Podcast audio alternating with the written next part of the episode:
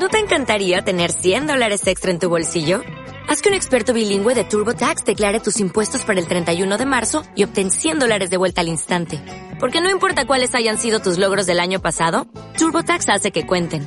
Obtén 100 dólares de vuelta y tus impuestos con 100% de precisión. Solo con Intuit TurboTax.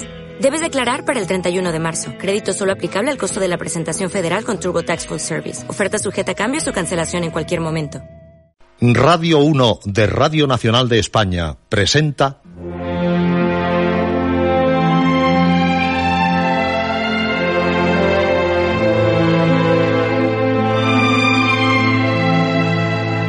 Historias.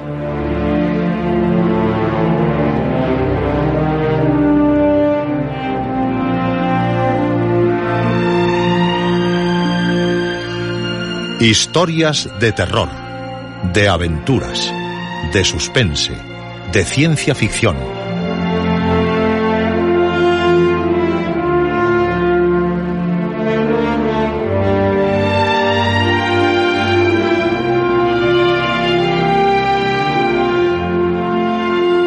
Un programa escrito y dirigido por Juan José Plans. Esta noche, otras vueltas de tuerca. Segunda y última parte.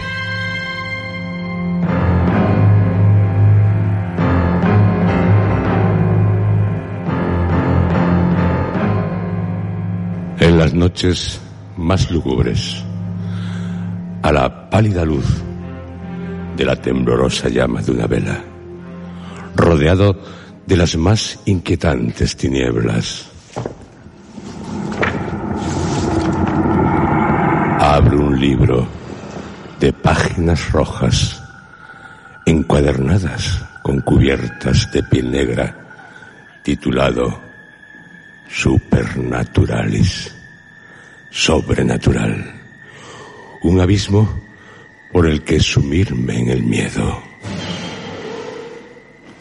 Cuando de él emana una niebla de aberrantes formas, el sonido del terror.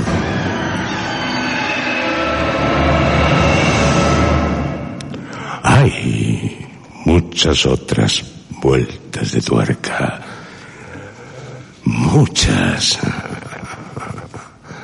Ah, esta, esta es muy interesante en un lugar de este mundo.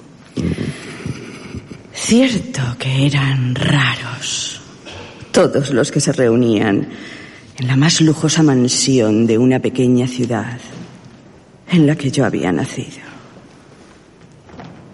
Pero lo que es a mí no me importaba. Porque todos, sin excepción, poseían grandes fortunas. Y yo, la verdad, lo que deseaba era ser rica, tanto como ellos. Y para serlo, la única posibilidad que tenía era la de conquistar a uno de ellos. Estaba harta de servir hamburguesas y no quería ni que me las sirvieran. Quería comer otra cosa y en otros lugares, en restaurantes de lujo aquellos que ellos frecuentaban y de los que estaba segura también eran dueños o tenían a sus propietarios a su merced. La verdad es que yo era una chica atractiva. Quizá la chica más atractiva de la ciudad. Por lo que eran muchos los que me pretendían. Tanto por las buenas como por las malas. Que aguantar sí que tuve que aguantar. Al fin y al cabo ellos eran clientes. Y a los clientes hay que tratarlos muy bien, con suma delicadeza, como decía el estúpido de mi jefe.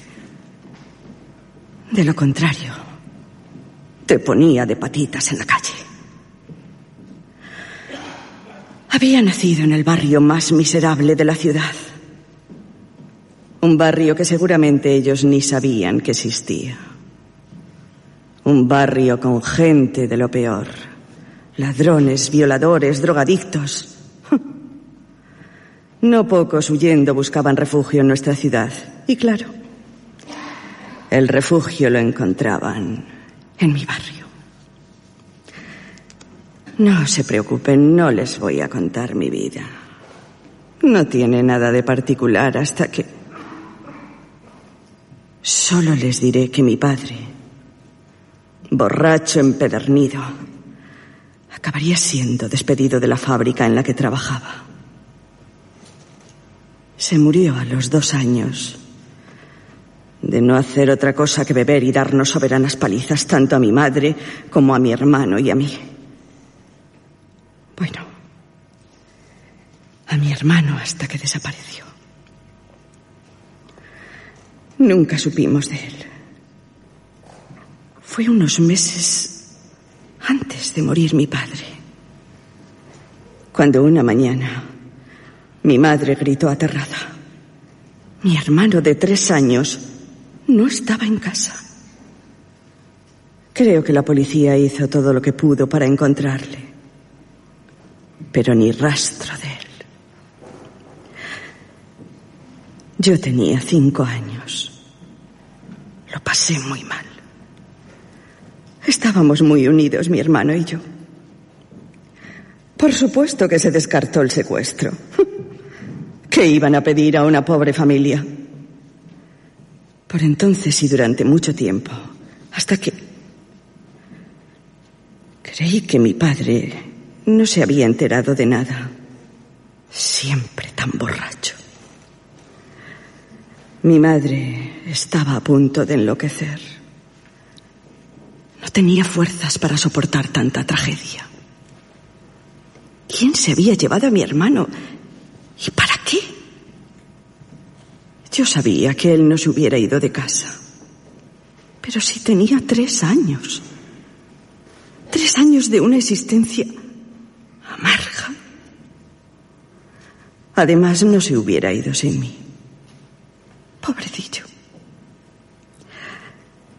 Vivíamos de lo que ganaba mi madre asistiendo en varias casas y de lo que nos daba alguna gente.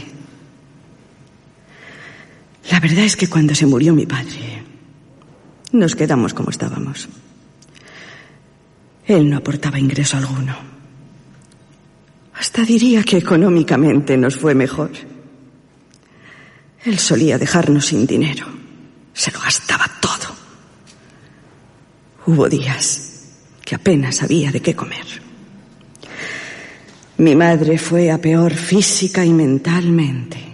Siempre andaba llorando por toda la casa, buscando a su hijo desaparecido. Acabó enloqueciendo. Se murió en una casa para enfermos mentales, de pura pena. Y yo a los 15 años me quedé sola. Aunque desde que había desaparecido mi hermano, ya estaba sola en este mundo. Mi padre ni reparaba en mí.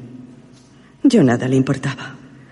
Y mi madre, aunque cariñosa conmigo, sé que únicamente pensaba en mi hermano, que estaba segura que cualquier día aparecería.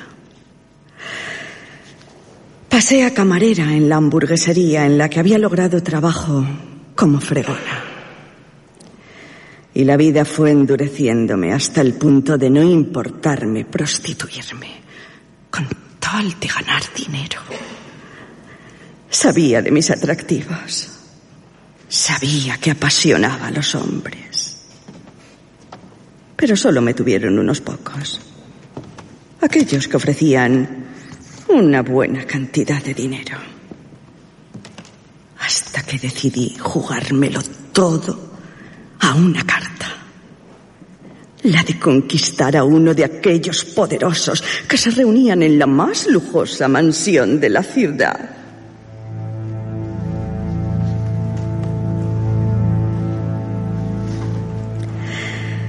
La suerte estuvo a mi favor.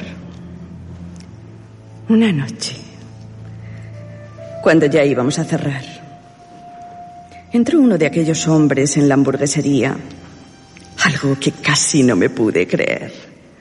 Tendría unos 40 años, alto, delgado, con una poderosa mirada. Diría que su sonrisa era cruel. Pero para mí era uno de ellos. Decían muchas cosas de aquel grupo. A mí que me importaba. Yo deseaba, ambicionaba una buena casa, un buen coche, ir de crucero, viajar por todo el mundo. Ellos lo hacían. Y yo quería ser como ellos. Maldita ambición la mía. El hombre se acodó en la barra. ¿Qué desea? Cualquier cosa. Seguro que para usted no tenemos cualquier cosa. ¿Por qué? Porque sé quién es usted. Lo he visto muchas veces en los periódicos. A ver, ¿qué se le ha perdido por este barrio? Un empresario. Busco como a usted. ¿Aquí? No me lo puedo creer. Y usted perdone. Busco pero- a una chica.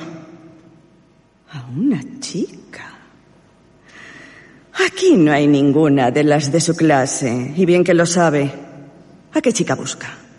¿Cómo se llama? Tal vez pueda ayudarle. Pero la verdad me parece imposible que busque a una chica de este barrio.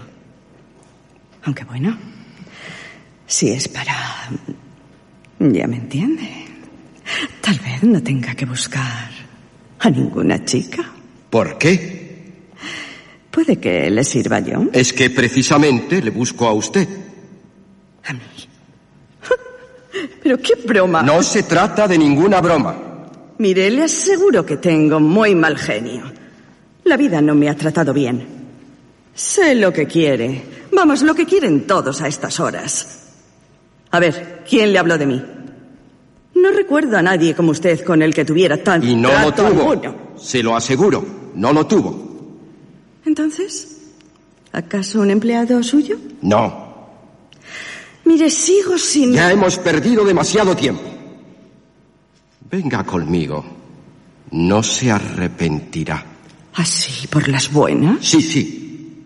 Así. Por las buenas.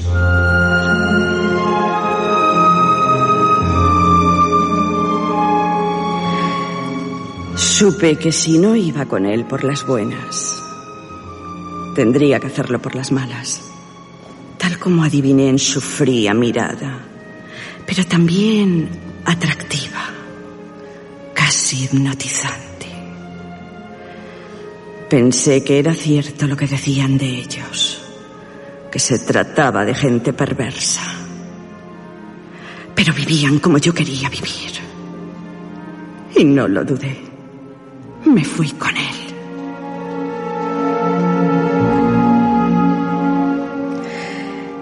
El hombre me invitó a subir a uno de los coches más lujosos que podía imaginar. Y en él, sin dirigirme la palabra, me llevó hasta la mansión en la que se reunían. Se supone que, entre otras cosas, para grandes orgías. Yo estaba dispuesta a todo. Aquella oportunidad no la podía perder. Aquella noche me jugaba mi futuro. Lamenté no haber tenido tiempo para mostrarme esplendorosa. Pero seguro que en la mansión encontraría cuanto necesitaba para estarlo.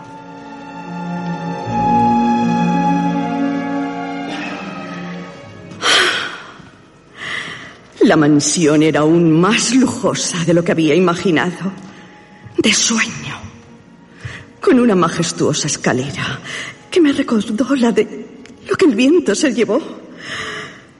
Ya me imaginé viéndome bajarla lentamente, como escarlata O'Hara.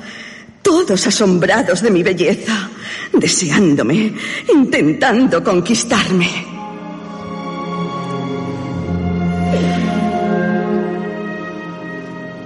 Y de todas partes aparecieron no solo hombres, también mujeres, viejos, jóvenes,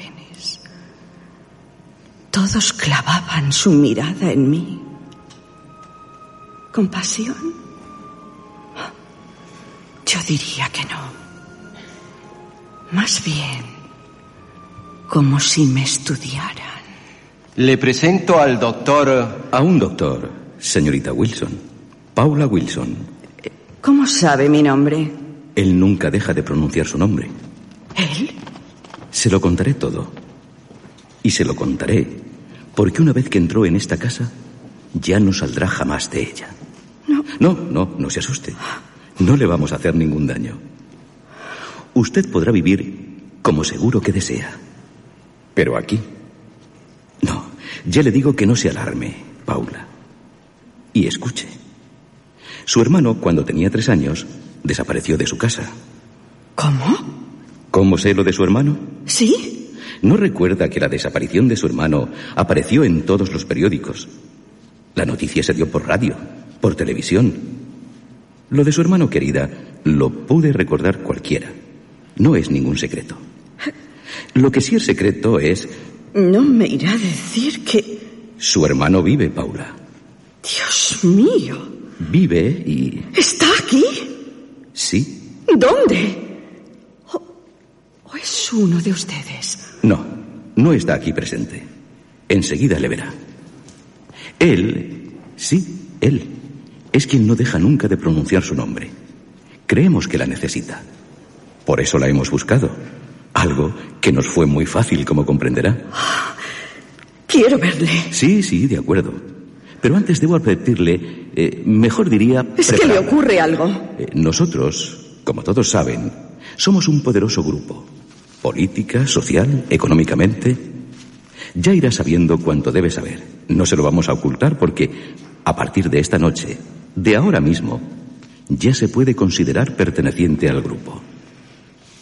Su hermano es, para nosotros, toda una joya. Cuenta con todos nuestros cuidados. Vale, querida, muchos millones. Y gracias a él obtenemos también muchos millones. Vamos, que mi hermano es un tipo listo, al que le sobra el dinero. Pues ya podría haberse... Él nunca pudo hacer lo que usted está pensando, querida. Fuimos nosotros quienes nos llevamos a su hermano de su casa.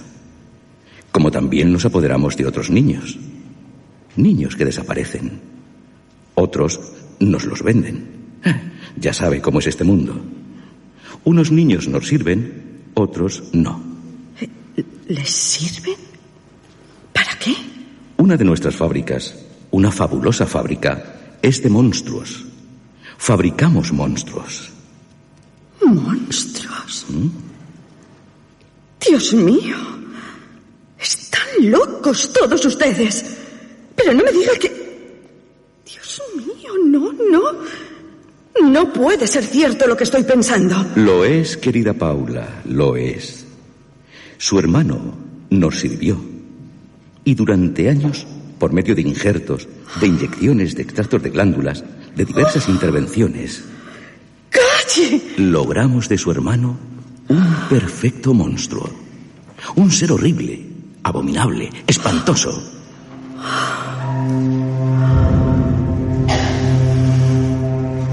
Cualquiera que nos hace un pedido de monstruos, en cuanto lo ve, paga lo que sea. Nos considera capaces de las mayores aberraciones. Pero siempre clama por su hermanita, por usted, querida Paula. Y ya ve, tampoco tenemos tan mal corazón.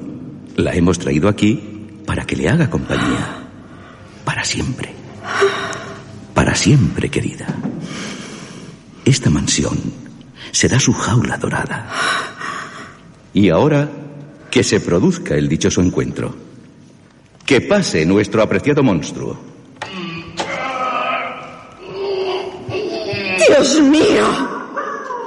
¿No da a su hermana un beso de bienvenida? A su querida hermana. A Paula. ¡No! ¡No!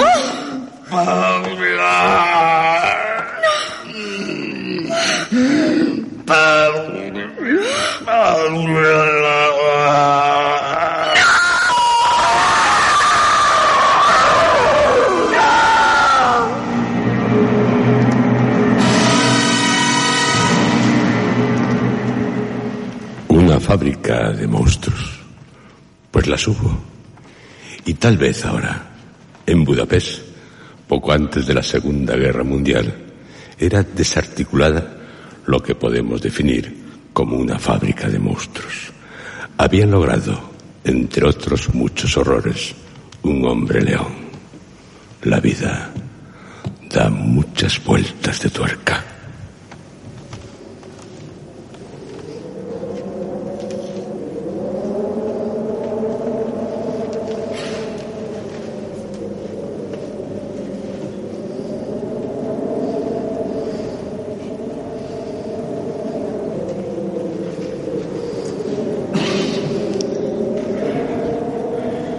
En una heladora la figura de un gigantesco lobo es siluetada por la luna llena. Está inmóvil, las orejas erguidas, el hocico levantado. Usmea está concentrado en los efluvios, en los sonidos que le llegan con el viento. Un viento gélido. El iris de sus ojos es ambarino unos ojos que observan atentamente una cercana cabaña. Tiene hambre. Su pelaje, muy espeso, es negro, con manchas blancas debajo y entre los ojos. Es un hermoso ejemplar, altivo, arrogante. De la cabaña a menos de 300 metros y él es capaz de percibir un olor a más de 300 metros. Le llega un efluvio, el de los hombres. Están ahí. ¿Cómo lo sabes? Lo sé, lo sé. Puedes equivocarte. Nunca me equivoco, ¿eh? Los huelo como ellos a nosotros. Los oigo.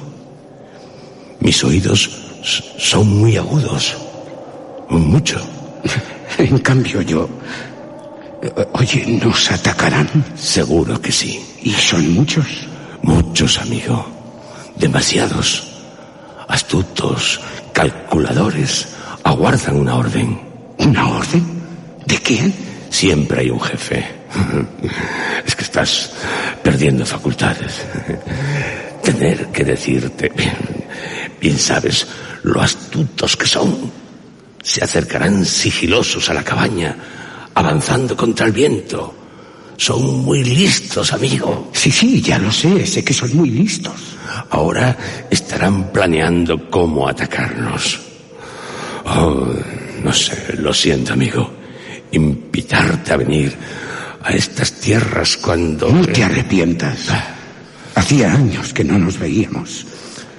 Eh, Dime, ¿crees que saben... No, no saben que tú estás aquí. Vienen a por mí. Solo por mí.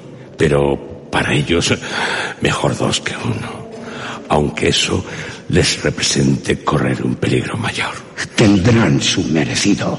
Juntos tú y yo. En esta noche no nos va a ser nada fácil el poder. Ya sabes con quién nos atacarán. Ya, ya, ya. Y contra eso poco podemos hacer. ¿eh? El gran lobo seguía solo, observando atentamente a la cabaña y a los que se acercan lentamente en el mayor de los silencios a ella.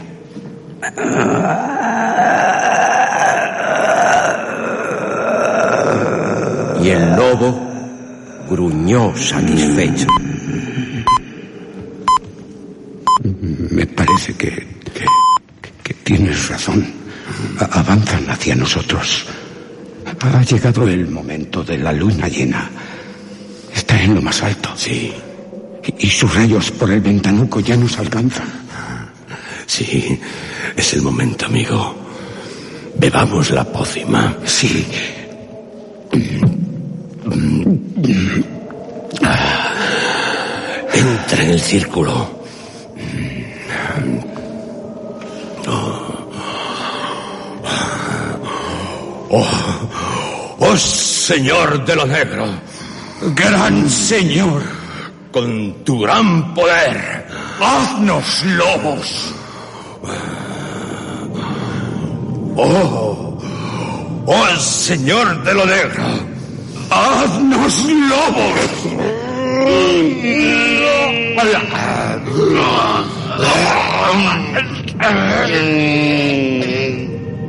No podrán. No podrán con nosotros. Por muchas balas de plata que nos disparen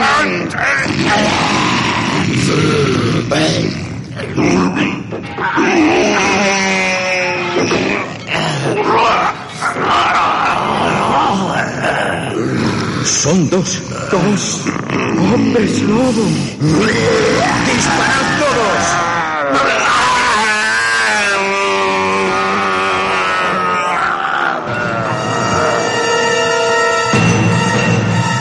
El gran lobo observa satisfecho lo que está ocurriendo en la cabaña. Cuando todo finalice, él se conformará con lo que quede de hombres o de hombres lobo. Al fin y al cabo, para él, tanto unos como otros son comida.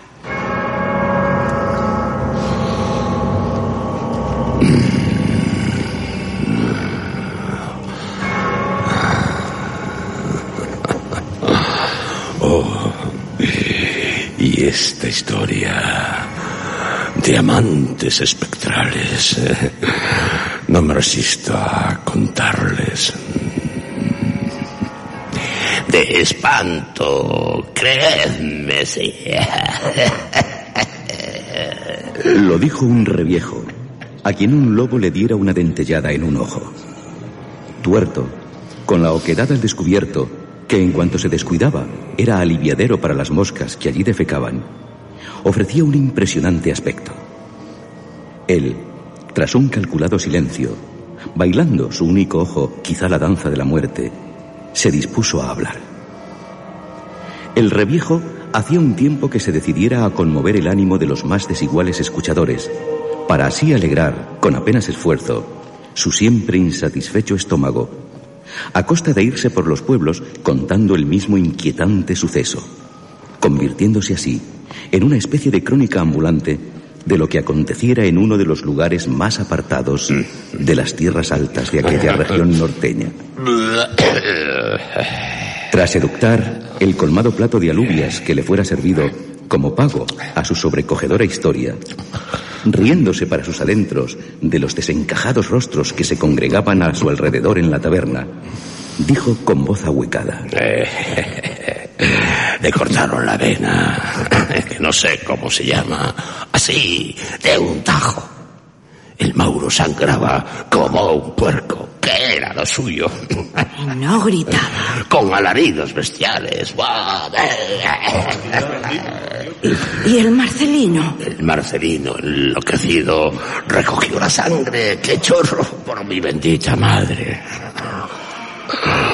El reviejo, que hizo un gesto a la aterrada posadera para que le acercara más vino, dejó que un agobiante silencio, que fue como una garra en la que se sentían asfixiarse, se apoderase del lugar.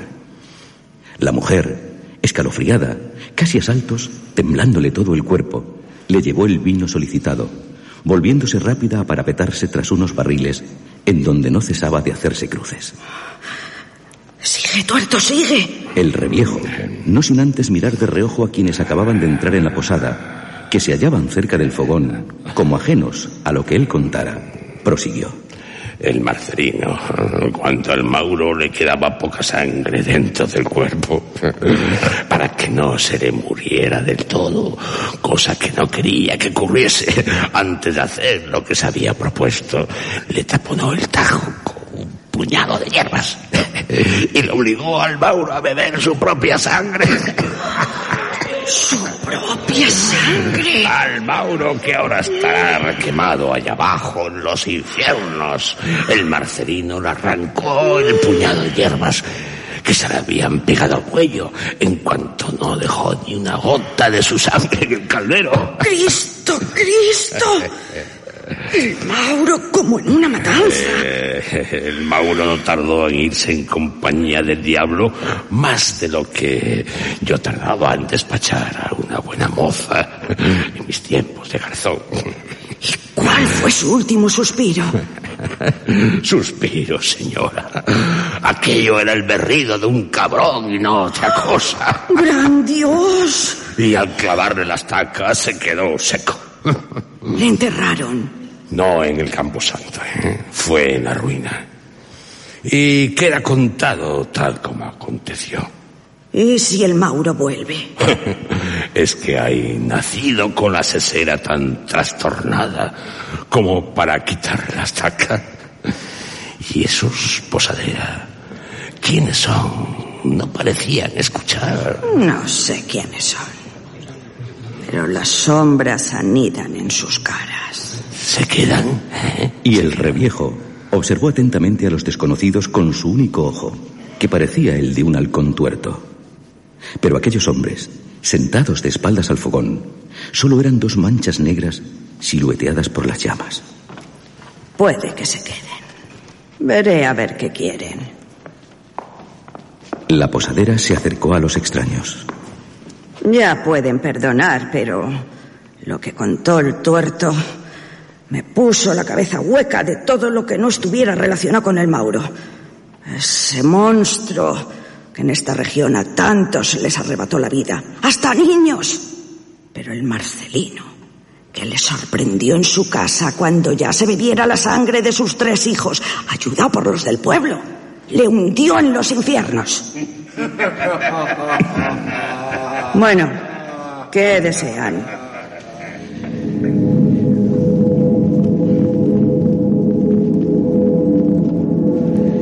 En el rostro de la posadera no tardó en haber temor.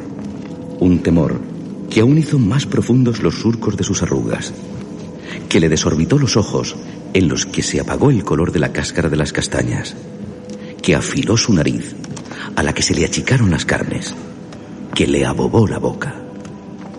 Los desconocidos, dejando de reír de un pronto, se habían levantado, cayéndoles con angustiosa lentitud las capas. Queremos sangre. Vuestra sangre. ¿Cómo gritaron cuanto se hallaban en la taberna? Taberna que en una ráfaga de tiempo se convirtió en un lugar horriblemente gélido, más que al soplar los helados vientos en las nevadas cumbres en las noches invernales como era aquella.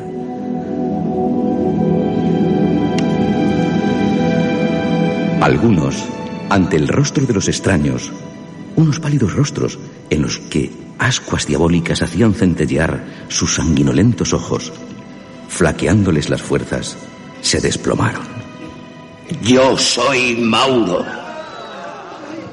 Y este, mi amado Julio, de regreso de unas lejanas tierras, al enterarse de lo que me hicieran un puñado de estúpidos, se aprestó a quitar la estaca de mi corazón, dispuesto a que le clavara mis colmillos en su cuello, para así seguir gozando del amor que nos había unido antes de convertirme en lo que soy, desde que tal cosa decidiera el mal, encontrándose el ausente. Y yo, Julio, ahora soy como él, Mauro. Y vosotros seréis nuestros fieles siervos. Mirad mis afilados colmillos. Unos colmillos repulsivos, pero también fascinantes. Los de la taberna supieron cuál era el propósito de Mauro, así como el de Julio, que también hizo una exhibición de sus dientes más agudos, como unas puntas, como las de las navajas más afiladas. Y gritó Mauro. ¡Entra! Y para estupor de todos cuantos aún eran humanos, el primero que entró en la posada fue el Marcelino, quien, dada su palidez, rota por la sangre que baboseaba, ya se sabía cuál era su nueva naturaleza. Una monstruosa naturaleza al servicio del mal, como la de cuantos espectrales cruzaron la puerta de la posada ávidos de sangre. El reviejo, que conocía a los habitantes de todos los pueblos de la región, supo que allí los había de unos cuantos. Pero apenas pudo pensar en algo más, porque a una orden de Mauro, aquellos que no cesaban de entrar en la posada se arrojaron sobre él. Y sobre los que tenían su mismo horror. Y el reviejo sintió, abriéndose un abismo en su cerebro, cómo unos colmillos se clavaban en su cuello. Y para su asombro, no le causaron dolor, y sí un placer desconocido.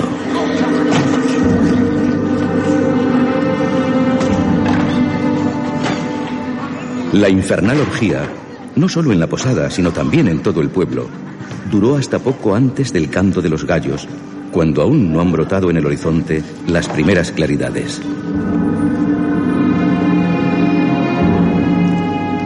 Y todos, formando una compacta nube fantasmagórica, siguieron a los amantes, que iban cogidos de la mano, unas manos frías, del color de las lápidas de las tumbas, dispuestos a servirles eternamente.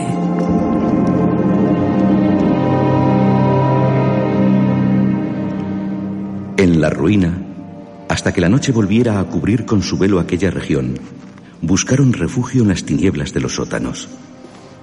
No sin antes contemplar gozosos cómo Mauro y Julio, que seguían cogidos de la mano, descansaban en un gigantesco ataúd, cubiertos por las capas, con ríos de sangre manando de sus bocas, resplandecían de hermosura.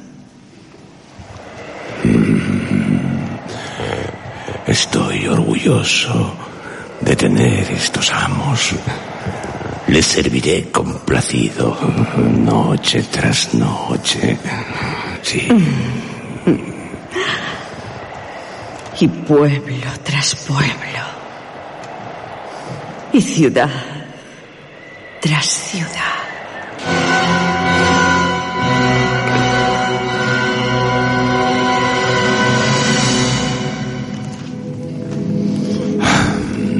Sí, leyendas supernaturales, sobrenatural. Soy el miedo de todos los miedos. Más y más vueltas de tuerca al horror. Pero cuando mi mente corre el peligro de anularse por completo, dejo las vueltas de tuerca para otra noche y cierro el libro. Y sonrío, porque en las noches más lúgubres, a la pálida luz de la temblorosa llama de una vela, rodeado de las más inquietantes tinieblas, me lo paso de miedo, con miedo.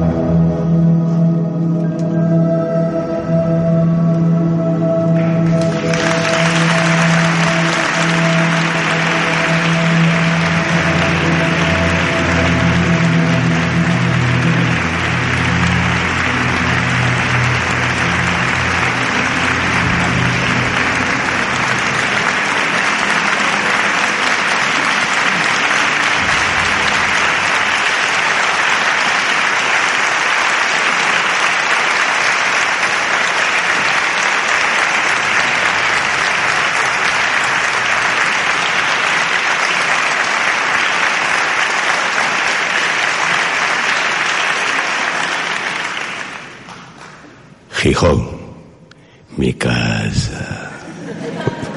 Javier Lostalé.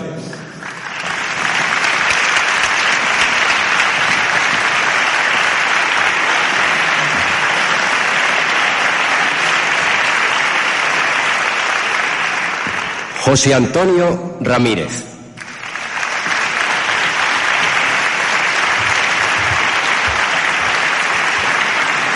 Gracias. Roberto Cruz.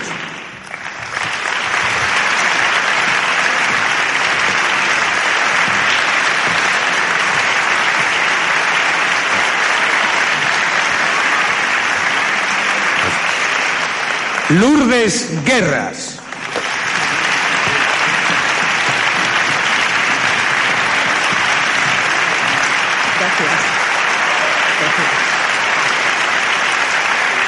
Juan José Plans.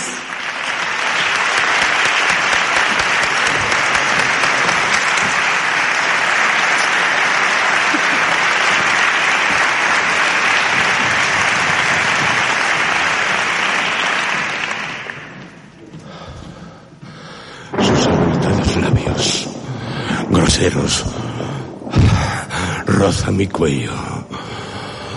Lo lame con su inmunda lengua, tan roja como los labios. Siento asqueado su babosa lengua y esa saliva pringosa, purulenta. Roza mi garganta sus puntiagudos colmillos y ese sonido me estremece. Hundirá sus colmillos en mi cuello. Quiere succionar mi sangre, beberla hasta calmar glotonamente su diabólica sed de sangre. La sangre es vida, es la vida. Y tengo miedo, pero a la vez también me fascina, me hechiza.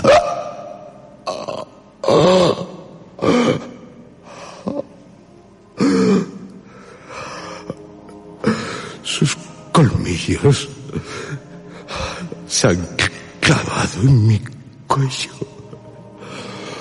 Pero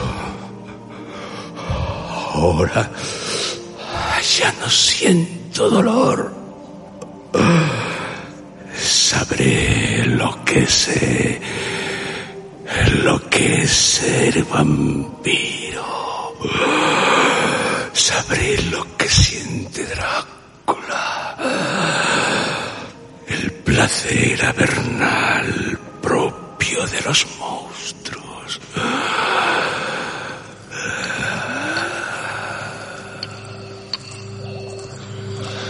Mezclé los elementos que descubrí.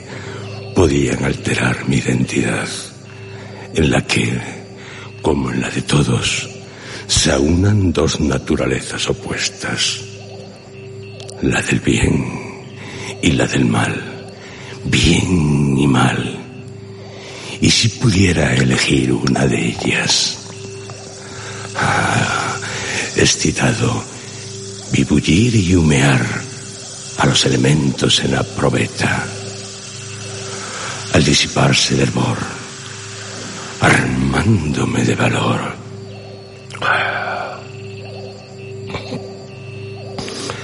Bebí la poción. Sentí un estremecimiento espantoso, rechinado. Y todos mis huesos y tuve ah, unas náuseas agónicas y un gran horror en mi espíritu. Y, ah, y yo, el doctor Jekyll, el honorable doctor Jekyll, en un espejo contemplé por primera vez la imagen del depravado Mr. Hyde, mi otro yo. El que ahora soy, con el mal claramente escrito en mi rostro. Y no siento repugnancia, sino más bien una gran alegría.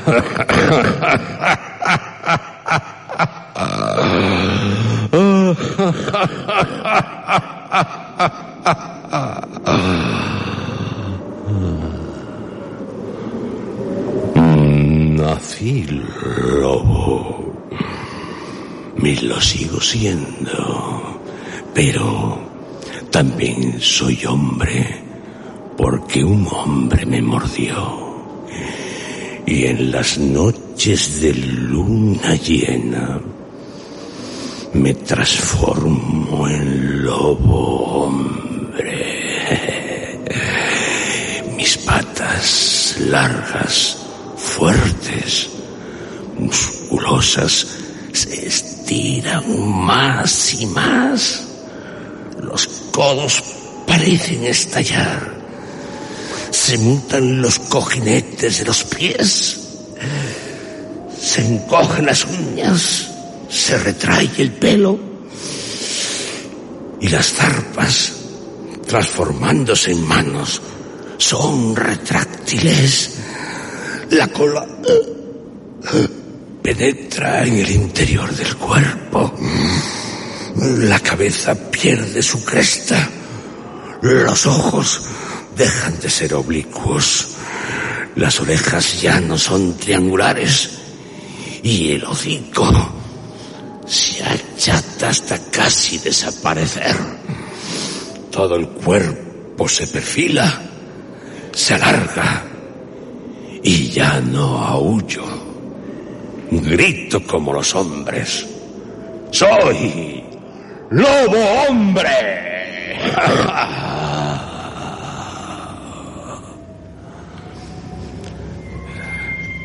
He fracasado. Son mi belleza y mi juventud. La juventud que quise fuera eterna. Las que me han traído la ruina. La belleza ha sido para mí una máscara. Una maldita máscara. Y mi juventud una burla. Me echó a perder. Es la muerte en vida de mi propia alma que llené de corrupción lo que me angustia lo que me perturba. Pero, ah, el retrato, mi retrato, en él se refleja la maldad, mi maldad, cada vez más honda y terriblemente marcada. Mi retrato es abominable, él está mi alma, y mi alma es abominable. Tengo que destruirlo. Así como maté a su autor, así mataré a su obra.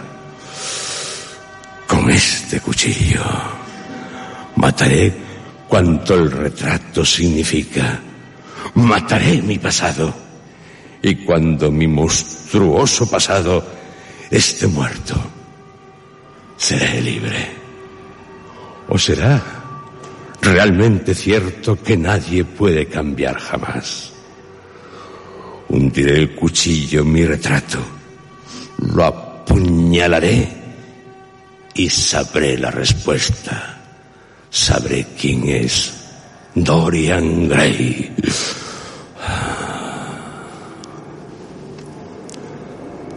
Ah, Frankenstein. Mi Mi Dios. ¿Qué yaces? En el Polo Norte. Pálido y frío por la muerte tras perseguirme inútilmente. Quise ser bueno querer, ser querido, amar y ser amado. Quería a todos, pero todos me rechazaron. Toda la humanidad. Pero, sobre todo tú, mi creador, mi Dios, una sonrisa tuya, una amable caricia,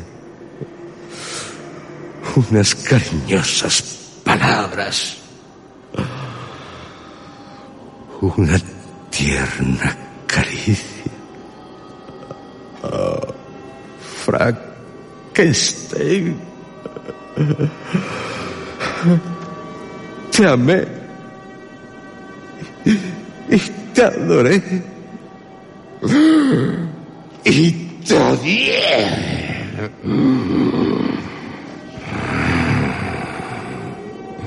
Pero ahora, mi creador, tú y yo, descansemos en paz. Gozaré en la agonía de las llamas torturadoras. El viento barrerá mis cenizas arrojándolas al mar. Y mi espíritu, Frankenstein, descansará en paz. Nunca más.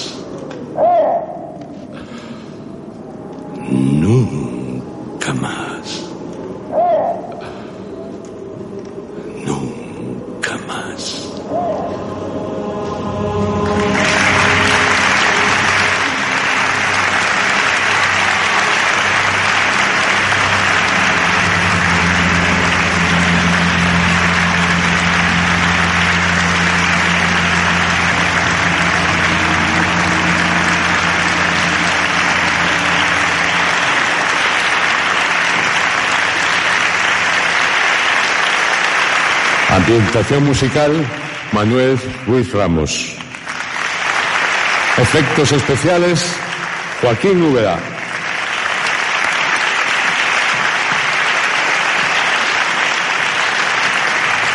Realización técnica, Adolfo Abarca.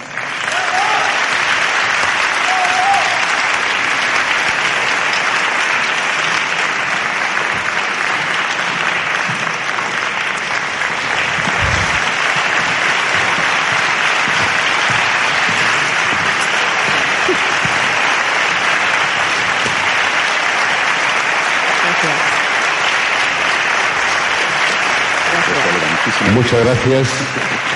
En nombre del equipo de historias, en nombre de Radio Nacional de España, a todos nuestros oyentes, a todos los miembros del Club Historias y al Aula de Cultura del Comercio y al Comercio y al Teatro Jovellanos de Gijón.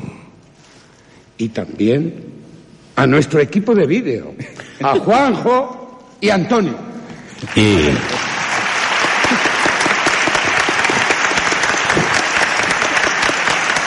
Y desde la mágica Asturias, a todo el mundo, os queremos. Os queremos. Muchísimo. Muchísimo.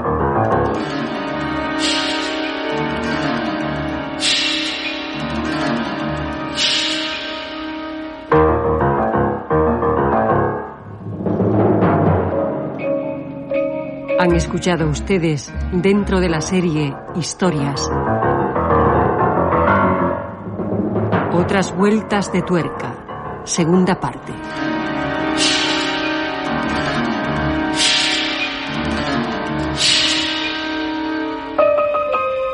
Este capítulo ha sido interpretado por Juan José Plans, Roberto Cruz, José Antonio Ramírez, Javier Lostalé y Lourdes Guerras.